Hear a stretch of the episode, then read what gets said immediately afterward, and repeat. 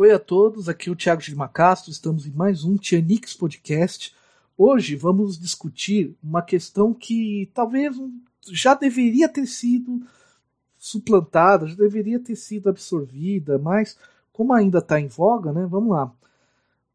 Né, em termos de pandemia, em época de pandemia, é ético os governos obrigarem pessoas a se vacinar, a usarem máscaras, a manter estacionamento individual, ou isso são ataques às liberdades individuais, à liberdade do indivíduo viver sua vida na sociedade como ele queira.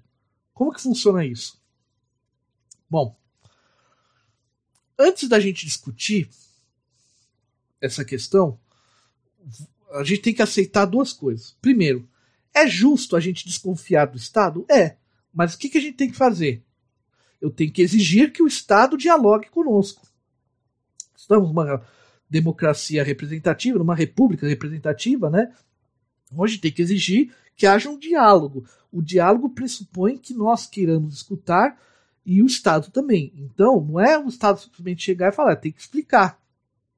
Tem que explicar o porquê e nós colaborativamente refletirmos juntos. Tudo bem? Mas ter uma desconfiança não é algo ruim por si só. Isso que eu quero deixar claro. O fato de termos dados científicos já levam a, a resposta ética? Ah, não. Não porque algo é cientificamente válido ou porque é uma pesquisa científica interessante que ela é necessariamente ética. Houve muito avanço científico nos campos de concentração nazistas, por exemplo. É um exemplo pesado, mas que é real. Então, não necessariamente o dado científico implique que aquilo seja ético. E não é porque o dado seja científico que o cientista pode dizer, não, eu sou um cientista, acabou. Não. A comunidade científica tem que se comunicar com a sociedade. Qual que é o problema? E até que ela faz. O MS, órgãos, tem bastante divulgadores científicos. Só que a gente tem uma herança de uma concepção científica do século XIX de que a autoridade científica é tamanha que o cientista não é treinado para divulgar ciência. Gente, tem pesquisadores no Brasil e fora do Brasil sendo punidos dentro das suas universidades por fazerem divulgação científica. Muitas vezes os órgãos de fomento, como FAPESP, como a CAPES, às vezes, quando as pessoas vão avaliar projetos, ah, você está fazendo muita divulgação científica, você escuta muitos biólogos falando sobre isso, físicos, ou seja, a comunidade a própria comunidade científica pune aqueles que fazem alguma forma de divulgação científica. E está errado. Todo cientista tem que ser preparado para dialogar com a sociedade, porque o projeto de pesquisa dele é mantido por uma certa sociedade, é financiado por uma certa sociedade e vai atingir essa sociedade. Então ele tem que ser treinado também para divulgar, tem que ser treinado a debater todos precisariam debater, ou tem alguns com mais habilidade. Isso é uma outra discussão. O problema que eu estou apontando aqui é, é o fato de quem faz divulgação científica, quem coloca a ciência para dialogar com o grande público, ser punido pelos próprios pares. Isso é um problema. Agora, nós temos que, como sociedade, como população, eu não sou biólogo, eu sou um professor de música, professor de filosofia. Acabou é, a gente tem que estar tá preparado para dialogar. Dialogar parte do princípio de escutar e também a gente entender um pouquinho que aqueles cientistas entendem mais, quando, mais que de certos assuntos que nós. Mas eles têm que buscar uma forma clara, didática e prática de nos passar esses conhecimentos. Tudo bem? Então tem que haver um diálogo. Bom, então como que a gente analisa se algo é ético ou não? Primeiro vamos pensar, a ética ou moral desde que ela surgiu enquanto na história da filosofia ocidental, não que não tenha em outras, em outras partes do mundo. Tem, mas aqui a gente está fazendo um recorte ocidental para simplificar. Ela busca criar formas, criar métodos de racionalmente averiguarmos o que, que é mais correto ou não para se fazer.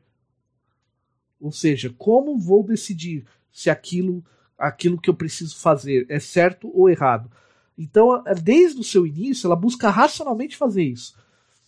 Por um problema de falta de divulgação de filosofia, tem pessoas que acreditam que a moral e a ética que existem no mundo necessariamente têm base religiosa. Não. Existem éticas e morais com alguma base transcendente, mas não necessariamente. O fato de muitas pessoas não saberem disso é um problema nosso da área de filosofia, que temos falhado, talvez, com, com as devidas exceções, na prática da divulgação filosófica também. Né? Bom, então o que, que a gente faz? A gente vai partir do dado científico e daí colocar ele num sistema ético, e a partir desses dados científicos, a gente vai analisar. Cada sistema ético ele tem uma própria metodologia, ele tem uma própria forma de analisar se aquela questão é ética ou não. Nós vamos passar por três. Por que por três? Poderia ser por quatro, cinco, mas três não é um número legal, nem muito menos, nem muito pouco. nem muito. Quais sistemas éticos a gente vai utilizar?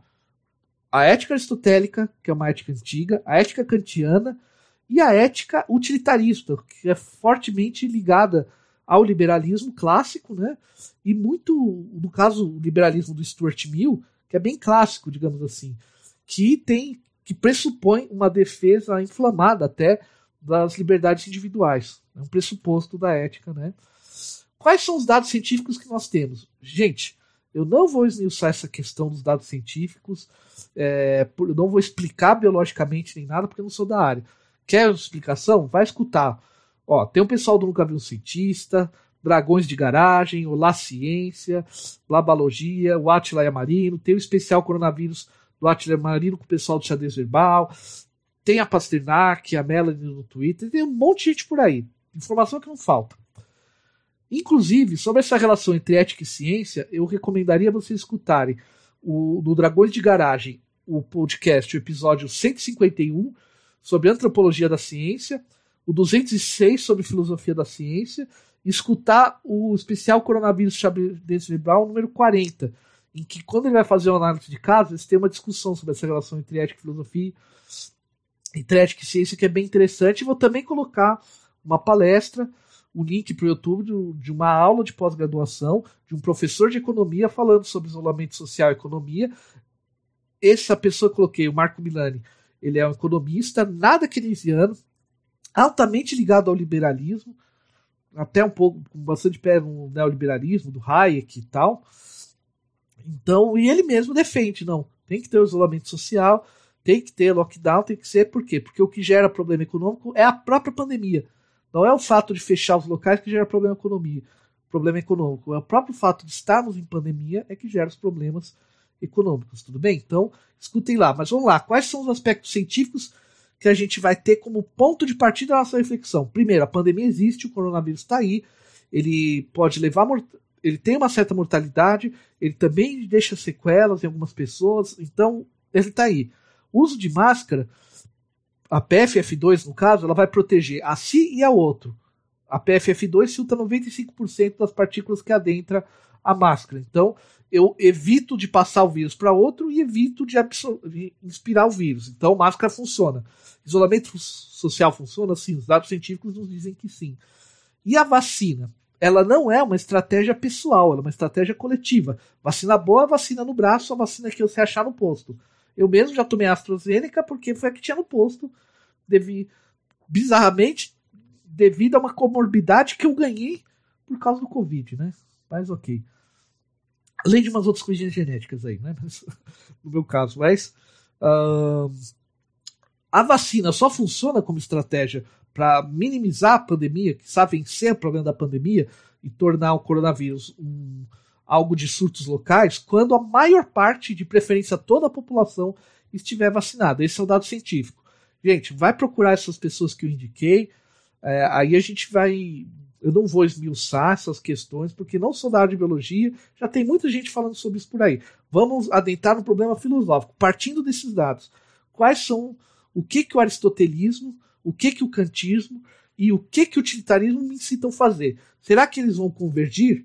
Será que eles vão ter muitas semelhanças? Vamos vendo nos próximos blocos desse episódio.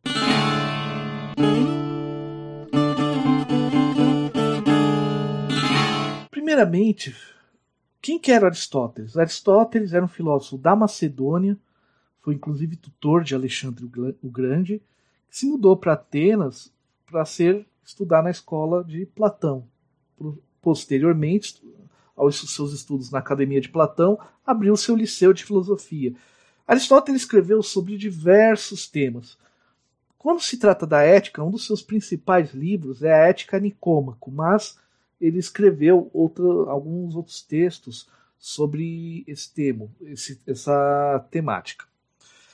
Antes de entender Aristóteles, é preciso entender como que esses filósofos do século V a.C., mais ou menos, como que eles pensavam a relação entre o indivíduo e sua cidade.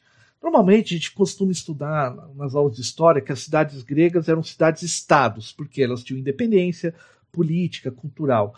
É, como o termo cidade e estado é muito contemporâneo, a gente costuma usar o termo grego polis, porque é mais fácil tentar explicar o que é a polis para os gregos do que ficar usando termos que se ref... quando a gente fala cidade, a gente imagina a cidade que a gente mora. Ah, uma cidade-estado, quer dizer, a cidade que é um país. É isso? É e não é. Vamos entender. Para o grego, a polis é muito importante. Então, Aristóteles da Macedônia, uh, Aristóteles do Estagira, né, sua cidade, Platão de Atenas, Parmênides de Eleia, Tales de Mileto. Veja, as pessoas identificam a cidade de onde elas vêm como parte de seu nome, como parte daquele quem é. Porque a polis não é só a cidade física, é também é, uma mistura de cidade com cultura, com modo de vida. Eu sou parte da cidade, a cidade é parte de mim, a polis é parte de mim.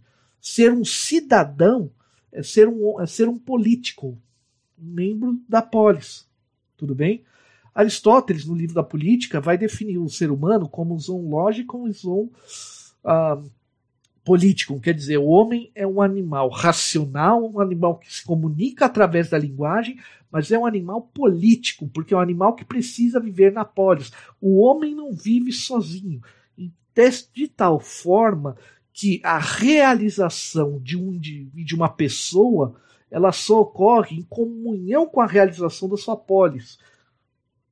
Há uma intrínseca relação entre a pessoa e a polis.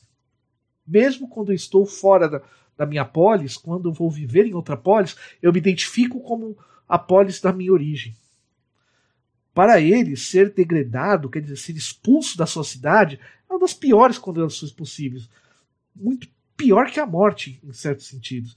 Então, há uma relação intrínseca entre esse indivíduo e, a polis.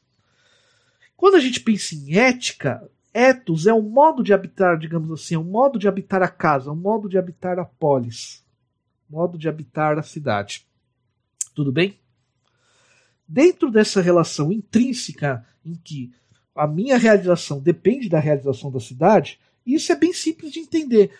Gente, se a cidade está numa crise econômica danada, eu vou ter problemas. Não é?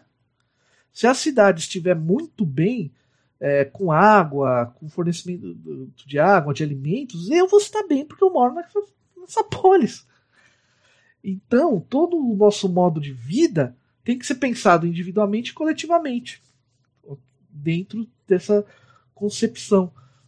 Onde eu estou faz parte de quem eu sou por mais que tenha diversos problemas históricos, até porque não é um filme histórico, aquele filme 300 de Esparta, há um tempo atrás ficou famoso por aquela cena do Leônidas chutando a pessoa ali, gritando, isso é Esparta, desde Esparta, né? E tal. Aquilo, aquela cena, de uma certa forma, foi bem feita, porque ali ele não é o Leônidas, ele é Esparta.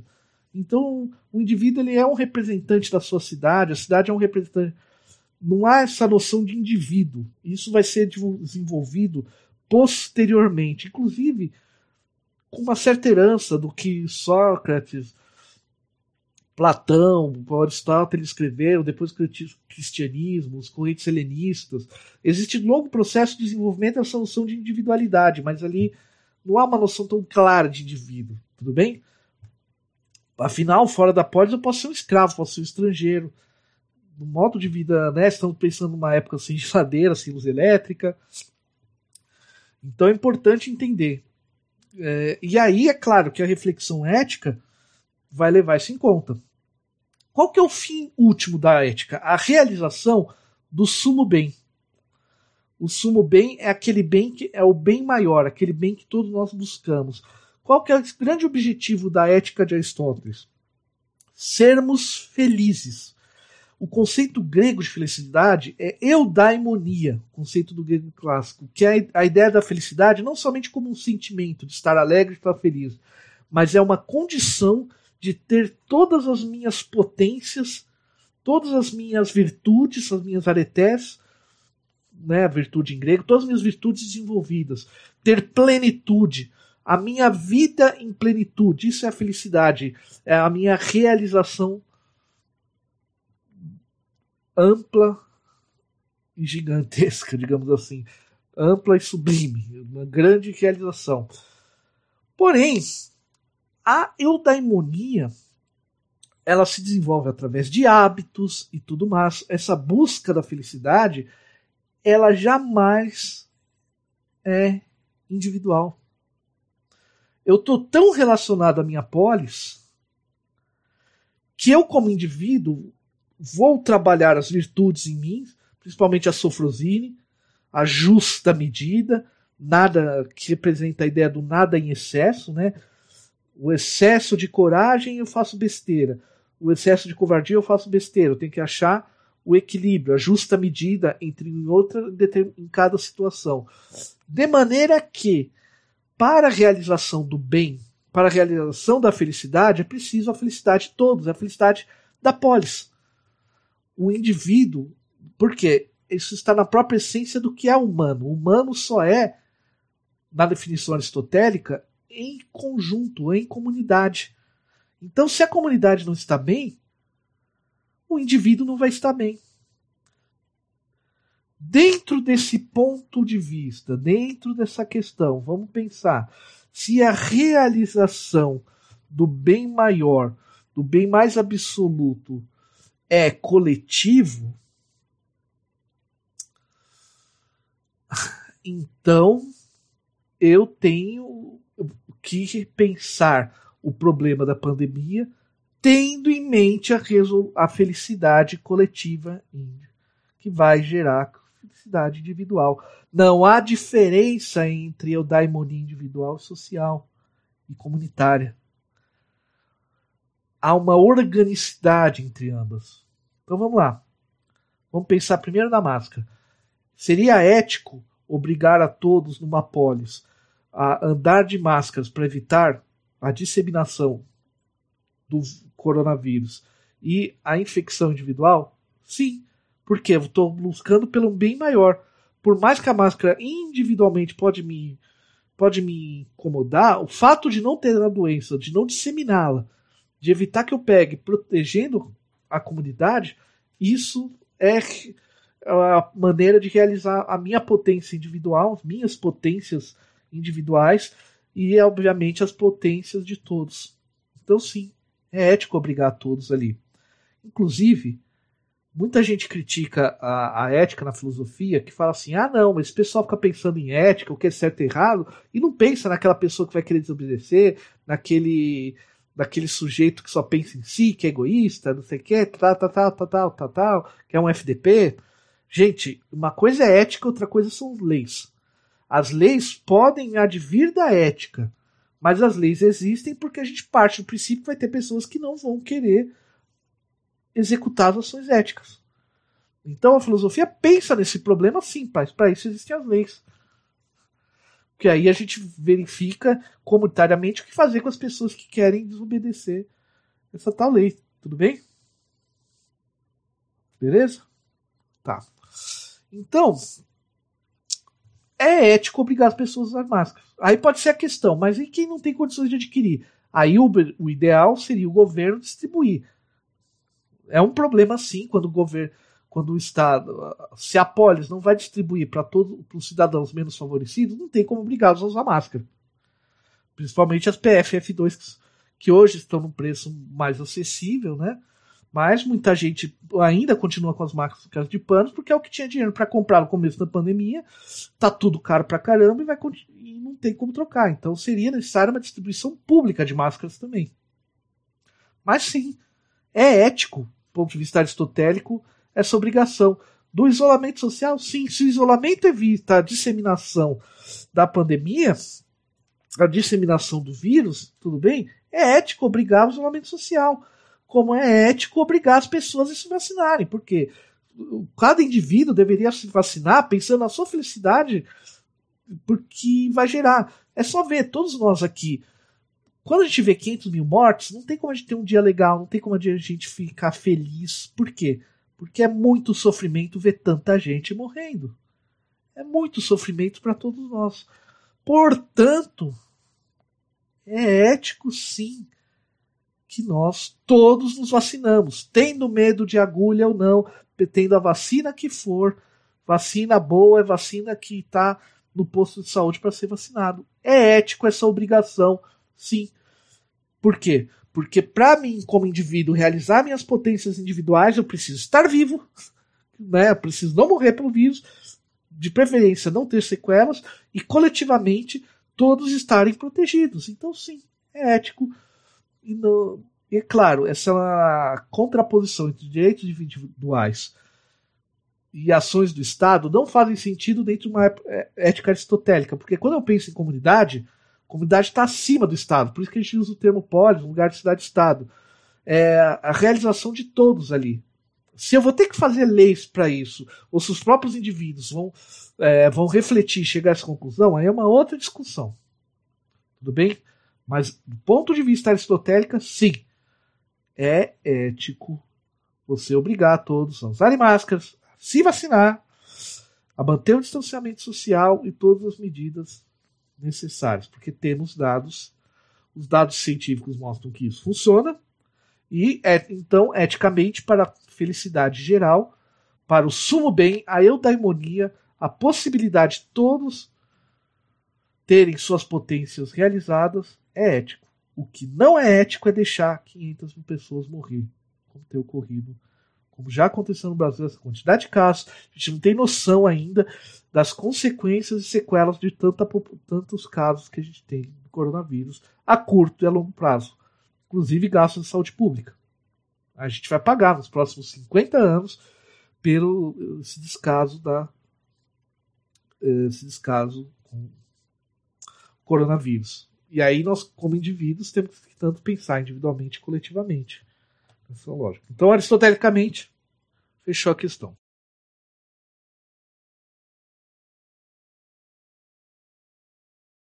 Vamos pensar agora numa ética kantiana. Bom, é, a gente chama de ética kantiana porque é a obra do filósofo Immanuel Kant. Ele viveu entre 1724 e 1804, um filósofo da Prússia, né? filósofo prussiano, e que tinha algumas características curiosas. Tem uma anedota muito boa de que Kant todo dia saía para andar pelas seis da manhã. Não lembro agora se cinco ou seis da manhã. E as pessoas ajustavam o relógio da igreja da cidade, Königsberg, né, onde ele viveu, para, observando a hora que ele ia sair de casa. Não é que ele saía, ou seja, ele era tão sistemático que, putz, o relógio bateu um pouquinho antes, um pouco depois que ele saiu de casa, não, vamos, vamos ajustar, né? Tem essa anedota. O grande projeto filosófico de Kant é chamada crítica. É a filosofia enquanto crítica, ou seja, ele vai levar uma ideia que já estava presente, que é a preocupação com o método, a preocupação com o erro, com a como evitar o erro e tudo mais. Vai falar o seguinte, tá, vamos pensar o seguinte, até onde quais até onde que eu posso pensar com a razão? Quais são os limites da razão? Quais são as possibilidades da razão de pensar determinados problemas? E eles têm as grandes três críticas. Primeiro, que é a crítica à razão pura. A razão pura é a razão científica, a razão para conhecimento da realidade, onde ele vai analisar como que trabalha a razão pura, como que ela deve trabalhar para ter realmente embasamento no real, na realidade em si mesma, e a quais objetos ela pode estudar e quais ela não pode estudar. O que, que a razão pura não tem condições de determinar. Uma das coisas que ela não tem condições de determinar de maneira universal são as nossas ações. Porque as nossas ações não tem fundamentos universais que valem para todos os povos e culturas. Então, isso não é uma razão científica. Daí a segunda obra chamada Crítica à Razão Prática, ou seja, quais as possibilidades da razão de nos ajudar a lidar com nossos problemas práticos. Porque o real é o real. Uh, o, o sol é sempre o sol. Mas aquilo que devemos fazer depende de um número conjunto de variáveis, muitas vezes nem todas são racionais, por isso que uma coisa é a razão científica e outra é a razão prática. Ele separa as duas coisas, ou seja, a ética é da ordem da razão prática, da razão para pensar questões cotidianas do nosso dia a dia. Inclusive porque nós não temos como calcular todas as consequências de uma ação ética. É diferente, o sol é sempre o sol. O ser humano é mais complicado. E a crítica à faculdade do juízo, que ele vai falar de questões como belo, da arte, da beleza, do sublime, que são juízos que nós fazemos sobre, sobre as coisas. Tudo bem? Então a ética está onde? Na crítica à razão prática. Então é uma razão formada através da razão prática, da razão no dia a dia. Diferente da razão científica, que é a razão pura. Tá legal um dos pilares, que ela é uma ética da autonomia, do iluminismo, do esclarecimento. Tem uma frase famosa do Kant que é ousai saber, sapere auteri, no latim, ouse saber. Então ele defende essa busca do saber, essa busca do conhecimento e da autonomia. O que, que é uma ética autônoma? É uma ética fundada na minha própria razão. Então eu, como indivíduo, devo fundamentar as minhas ações no que a minha razão chega à conclusão que é correto. Não o que as religiões dizem e não o que os magistrados dizem. A única lei é a da minha razão, deve ter anuência com a minha razão individual. Se eu estou fazendo isso porque é da lei religiosa ou da lei do meu país, eu estou sendo heterônimo. Eu não estou sendo autônomo. A autonomia se dá quando aquela minha ação obedece um princípio ético que a minha razão concorda. Olha, e ele realmente, o Kant compara leis de país com leis religiosas. Ele tem um. Ele não é aquele cara que vai dizer que a lei está certa, que o Estado está certo, bem pelo contrário. A minha razão que tem que chegar à conclusão de que aquilo é correto ou não. Por isso que é uma razão autônoma, é uma ética da autonomia. Para qualquer raciocínio ético, a gente tem que lembrar que, segundo Kant, que a humanidade é um fim e jamais um meio. A humanidade, a nossa espécie humana, todo o conjunto de pessoas que habitam, são um fim da ética e não meio. Eu nunca posso usar ninguém como meio para alguma coisa. Eu nunca posso usar alguém como meio, por exemplo, de pura satisfação dos meus prazeres, dos meus desejos, da minha vontade. A humanidade nunca pode ser um meio, nunca posso utilizar pessoas para algum fim. Nunca. A humanidade tem que ser um fim em si mesmo. Finalidade da ética é a humanidade. Jamais pessoas podem ser meios para alguma coisa. Autonomia, né? Isso que é autonomia. Só que o, Kant, diferente dos gregos, como Aristóteles, era, Aristóteles tinha uma ética mais intelectualista uma herança socrático-platônica, quer dizer, se eu entendo racionalmente o que é certo, que aquilo que é melhor para mim, eu vou lá fazê-lo. E o Kant entende que existe um grande problema da ética, é que muitas vezes a gente tem vontade, a gente tem vontade e não pode realizá-la. Um exemplo. Dia frio e você quer comer aquele pãozinho quente. Aquele pãozinho quente e gostoso. Você vai na padaria, tem uma fila enorme. Você tem. Qual que, que você tem que fazer? Aguardar na fila. Mas qual que é a sua vontade? Passar na frente de todo mundo. Passar na frente de todo mundo, pegar o seu pão e ir para sua casa e acabou. Você vai. Esse exemplo tá ficando velho, mas assim, você vai no banco pagar contas. Você quer fazer logo, resolver logo o seu problema e acabou. A sua vontade é essa, de resolver o seu problema. É a sua razão que vai colocar. Não, você tem essa vontade, mas você tem que respeitar os outros. A humanidade é um fim. Então, Kant parte do princípio que muitas vezes o que a gente quer, a, a gente não pode fazer, o que a gente pode fazer, a gente não quer, muitas vezes, né? Então há uma, uma tensão entre o que podemos fazer e o que nós queremos. ele entende. E daí que a ética ela exige a moral uma mobilização da vontade. E entender que às vezes nós não iremos realizar a nossa vontade porque certas coisas são mais corretas do que outras. Tudo bem?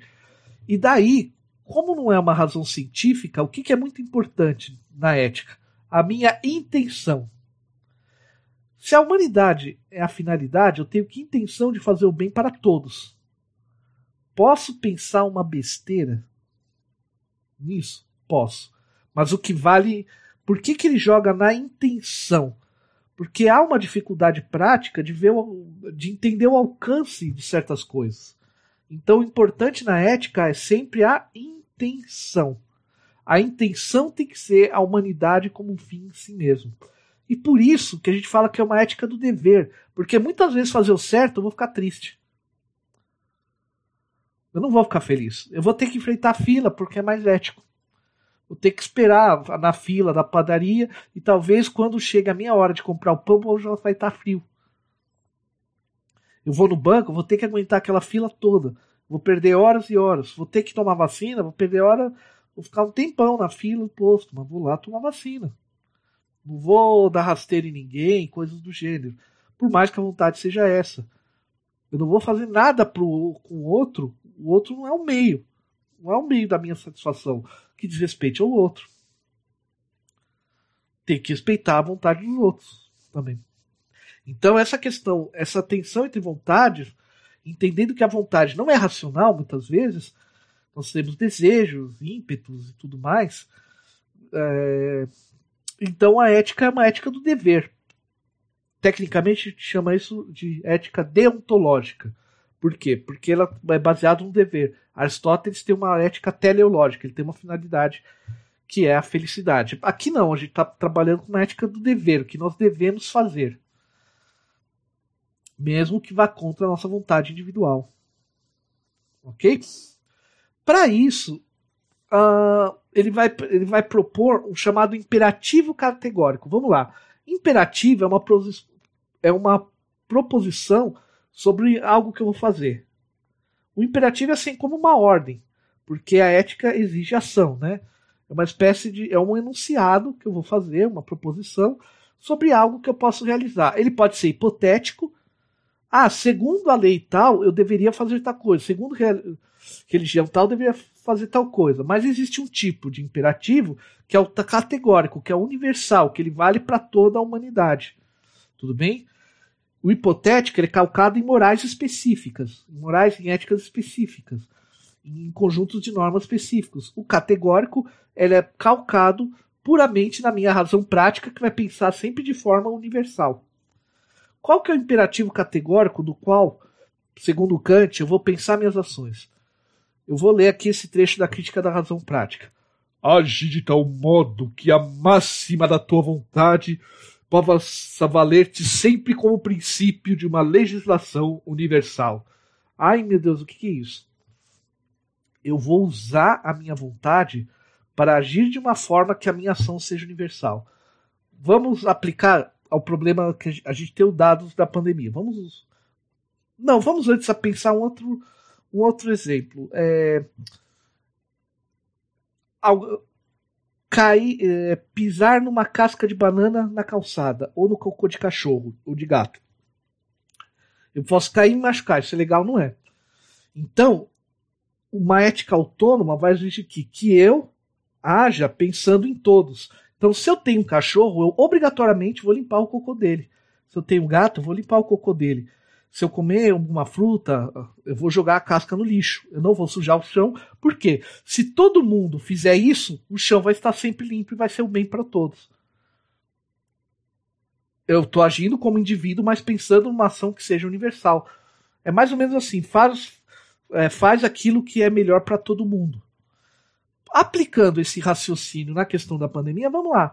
Usar máscara evita a disseminação e que eu pegue o vírus? Sim. Então eu tenho que usar minha vontade para usar máscara. Por quê? Porque é para o bem de todos. Mesmo que eu ache chato, incômodo usar máscara. Mesmo que a máscara machuque meu nariz. Eu vou lá, vou usar máscara sim. Porque a minha razão mostra que é o melhor. Eu vou passar, eu vou limpar a mão, vou lavar bastante a mão, usar álcool gel, sim, pelo menos finalidade. Eu vou tomar vacina porque a vacina só funciona quando uma grande parte da população, sim, porque se todos tomarem vacina, nós estamos um passo muito, um grande passo ao controle da, da pandemia. Então, se, eu posso ter medo de agulha, posso não gostar de ir no posto de saúde para tomar vacina, posso ter receio de. Todo remédio que a gente toma tem consequências, às vezes traz alguns probleminhas. Vacina não é diferente. Mas no geral, no cômputo geral, é bom para todo mundo. Então, o que, que é o ideal? Eu ir lá e tomar vacina. Essa é a ética. Eu vou agir, colocar minha vontade para ir lá tomar vacina, mesmo que eu não fique menos feliz por tomar uma agulhada no braço, né?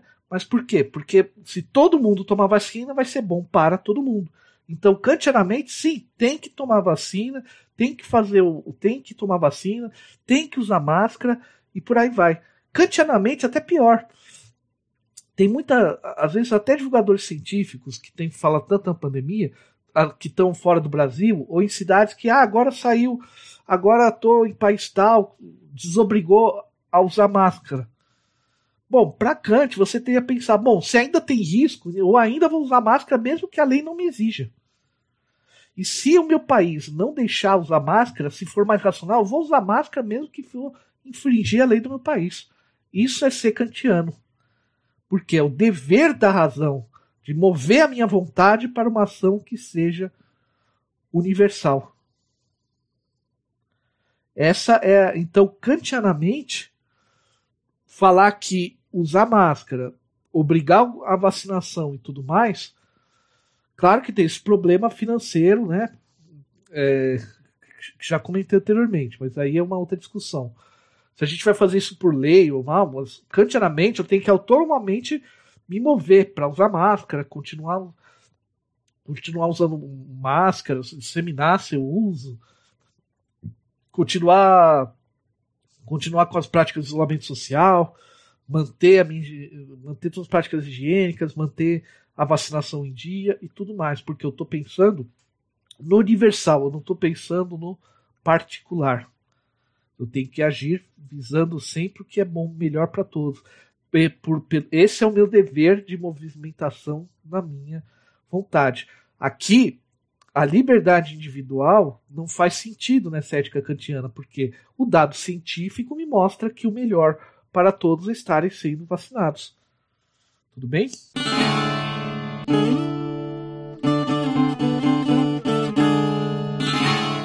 Conversar agora sobre o chamado utilitarismo, principalmente do filósofo Stuart Mill, que viveu entre 1806 e 1873. O utilitarismo ele é uma ética, não só uma ética, né, mas também uma concepção política muito ligada ao liberalismo clássico Podemos dizer que o utilitarismo é o senso comum de todo britânico e todo estadunidense. Então, frases que você vê super-heróis falando em filmes, tudo cai no libera... tudo cai no, no utilitarismo. Né? Seja personagens de literatura, filmes, quadrinhos e por aí vai. E o que, que é interessante? Ele, ele parte, como é ligado ao liberalismo, a uma defesa ferrenha dos direitos individuais dos direitos do indivíduo. Agora a gente talvez é uma, é uma ética que lide mais com essa valorização do, do direito individual. É, ele se opõe à ética kantiana porque seria uma ética muito voltada ao ideal, voltada à ação de todos. O utilitarismo ele busca ser mais pragmático e mais ligado ao empirismo. Ele tem uma certa ligação também com o desenvolvimento das ciências. Bom, Kant também, né? Mas a, a questão da ética se processa uh, de, uma, de uma outra forma. É, pra, só que para discutir antes do Stuart Mill, a gente tem que voltar ao Jeremiah Bentham, que viveu entre 1748 e 1832, que é um filósofo que definiu o termo utilitarismo e as bases da sua regra. Qual que tem uma frase que é bem interessante? A máxima felicidade possível para o maior número de pessoas. Nossa, parece aquela frase do personagem Spock de Jornada das Estrelas ou Star Trek, né? A, as necessidades de muitos se sobrepõem às necessidades de poucos. É, por quê? O utilitarismo ele tem, ele é uma ética teleológica. Ele tem como objetivo a felicidade e a máxima felicidade para o maior número de pessoas possíveis dentro daqueles estados. O que, que motiva as nossas ações? Prazer e dor. A gente busca prazer e quer evitar dor. Então a ética tem que ser baseada nesses dois mecanismos do ser humano. Cada indivíduo busca a felicidade. A felicidade vai estar onde? Em conseguir prazer e evitar a dor. Racionalmente, o que, que é melhor? Um prazer mais duradouro ou um prazer mais fugaz? Prazer mais duradouro. Então, por exemplo, eu posso ter muito prazer ao comer 5 quilos de chocolate.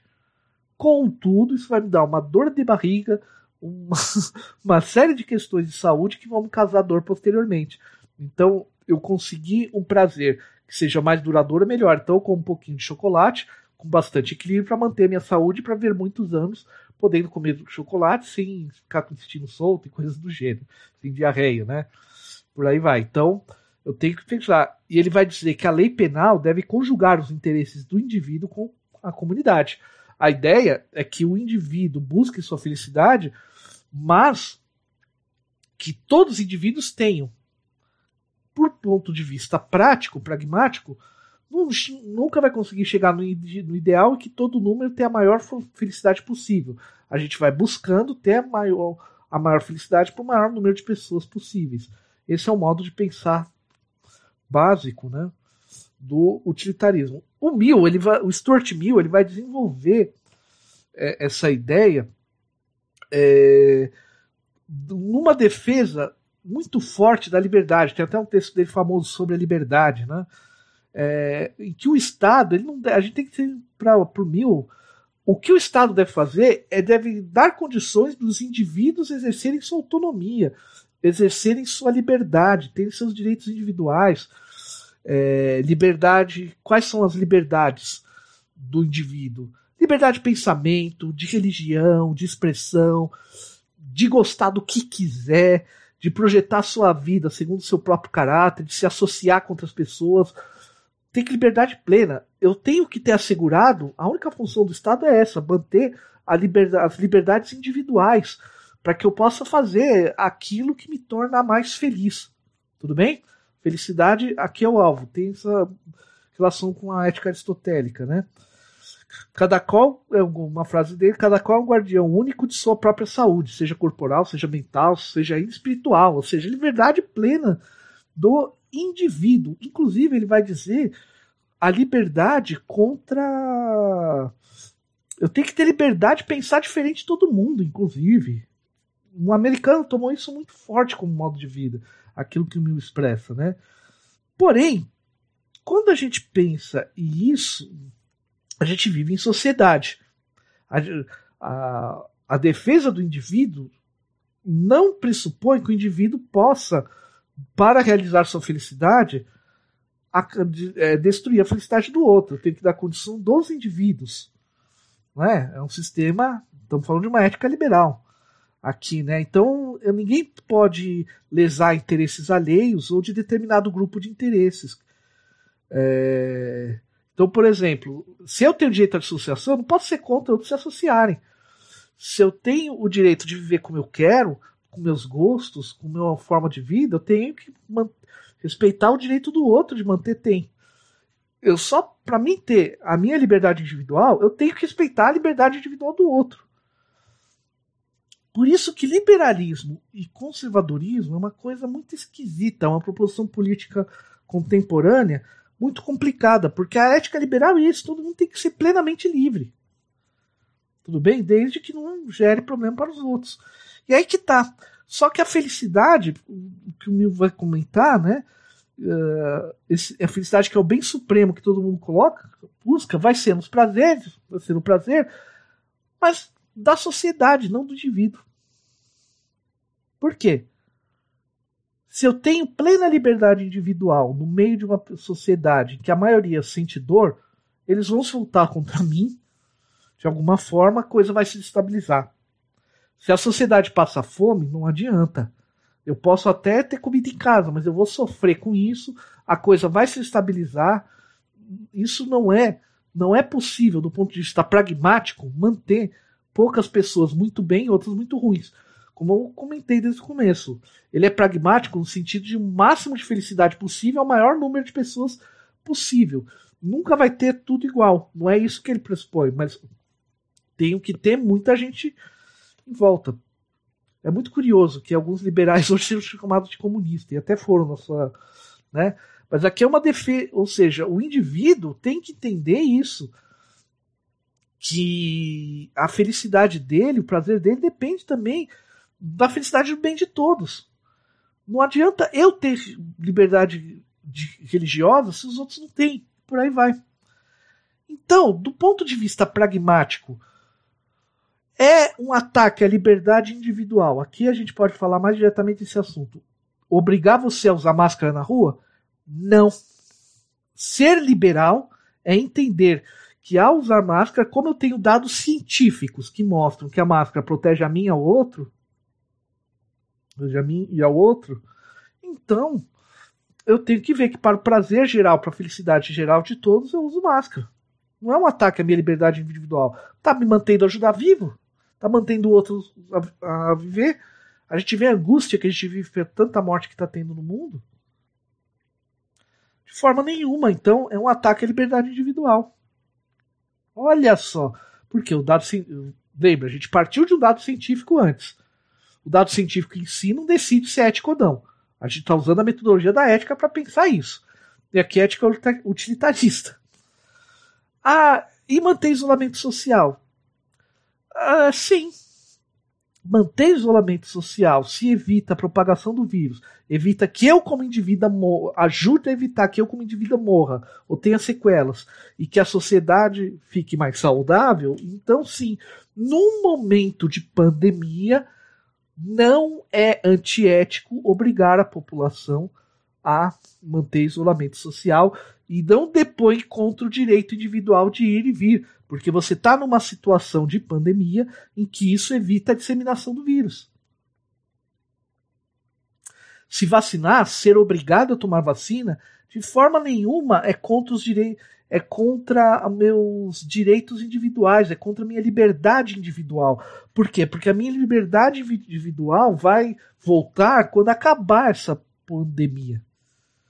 Para acabar com essa pandemia, a gente precisa, segundo os dados científicos, de que a maior parte da população esteja vacinada. De preferência toda. Toda. Então, não é antiético. Não há nenhum libelo contra as ações individuais, contra as nossas liberdades individuais, a obrigação de se vacinar. Eu estou mantendo a, a única possibilidade de eu ter liberdade individual é acabando com essa pandemia. Então, para acabar, se é, é, um passo, então sim. Isso vai. Algumas pessoas vão ter reações para vacina? Vão ter. Mas, não tem, pragmaticamente, não tem como fazer. Tudo bem? Então perceba, estamos falando da ética que eh, tem como base maior a defesa do indivíduo, defesa da liberdade do indivíduo. E mesmo numa ética do Stuart Mill, numa ética utilitarista, altamente ligada ao liberalismo, dizer que isso vai contra a liberdade individual é uma falácia. Se o indivíduo se dizer liberal e dizer que vacinação vai contra o seu direito individual, isso é uma falácia. Isso não é liberalismo clássico, isso não é utilitarismo, isso é outra coisa, são outras formas de pensamento que colocam o indivíduo acima da sociedade. O liberal entende, por uma questão empírica, inclusive, por um posicionamento empírico de observação da realidade, de que não tem.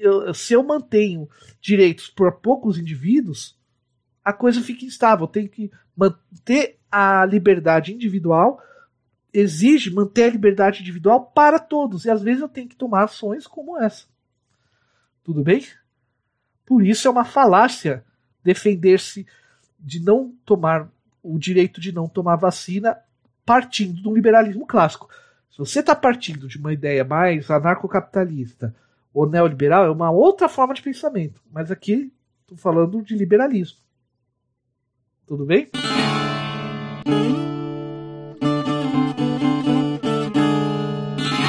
Bom, então a gente passou pelos três sistemas éticos a, questão: o aristotelismo, o Kant, a ética kantiana e a ética utilitarista, que poderíamos chamar de ética liberal clássica também, né? E vejamos, em todos os casos, obrigar a ser vacinado, obrigar a usar máscara, obrigar a manter o distanciamento social, partindo dos dados científicos que nós temos, são éticos. Vejam, a gente, a gente, todas elas convergiram numa conclusão.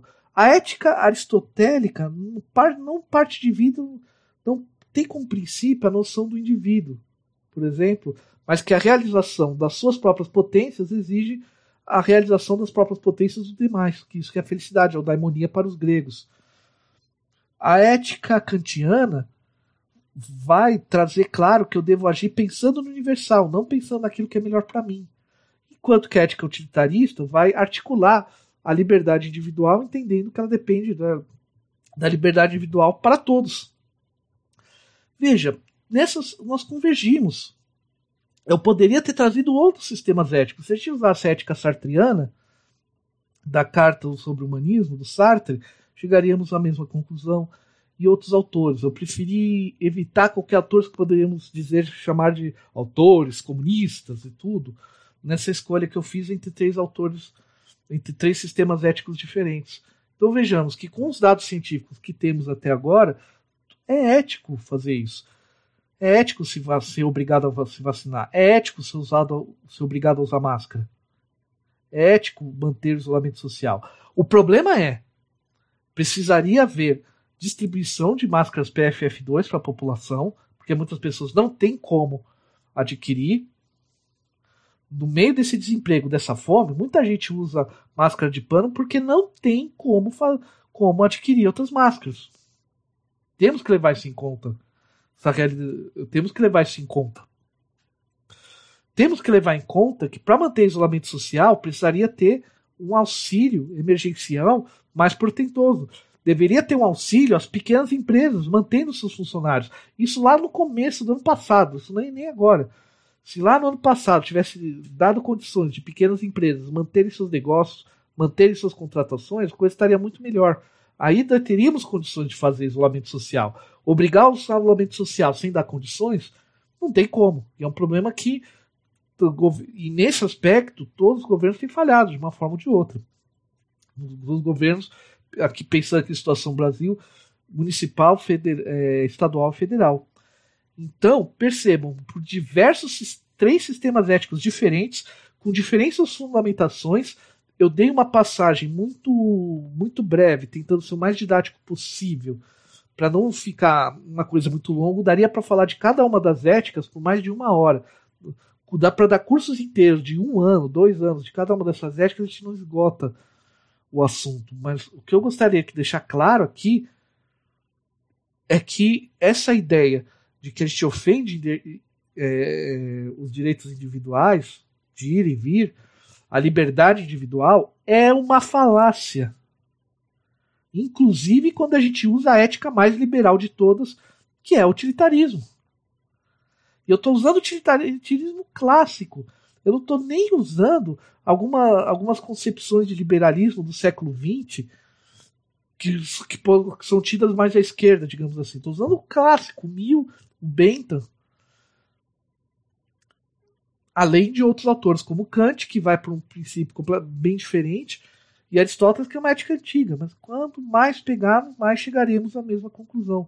Então, é uma falácia dizer que essas obrigações são contra as liberdades individuais. Isso é uma falácia. Quem está perpetrando esse tipo de falácia sabe-se lá quais interesses que tem, mas no mínimo não entende de ética e muito menos de liberalismo. Para dizer o mínimo. Para dizer o mínimo, porque preferir uh, esse, essas ações têm muito mais a ver com, com algo chamado necropolítica do que com ética. E isso é um outro tema.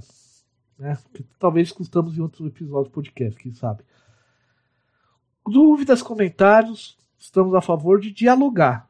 Mais de diálogo. Para aprofundamento, vocês vão ver aí na página, que tem uma série de referências para se aprofundar em cada uma das éticas aqui citadas. Tem muito material por aí, muitas palestras no próprio YouTube, você acha muita coisa. Tem muitos podcasts sobre esses temas também por aí, né? Estamos para trazer uma pequena contribuição que idealmente seria desnecessária, mas já que está nessa situação, né? Obrigado a todos pela atenção.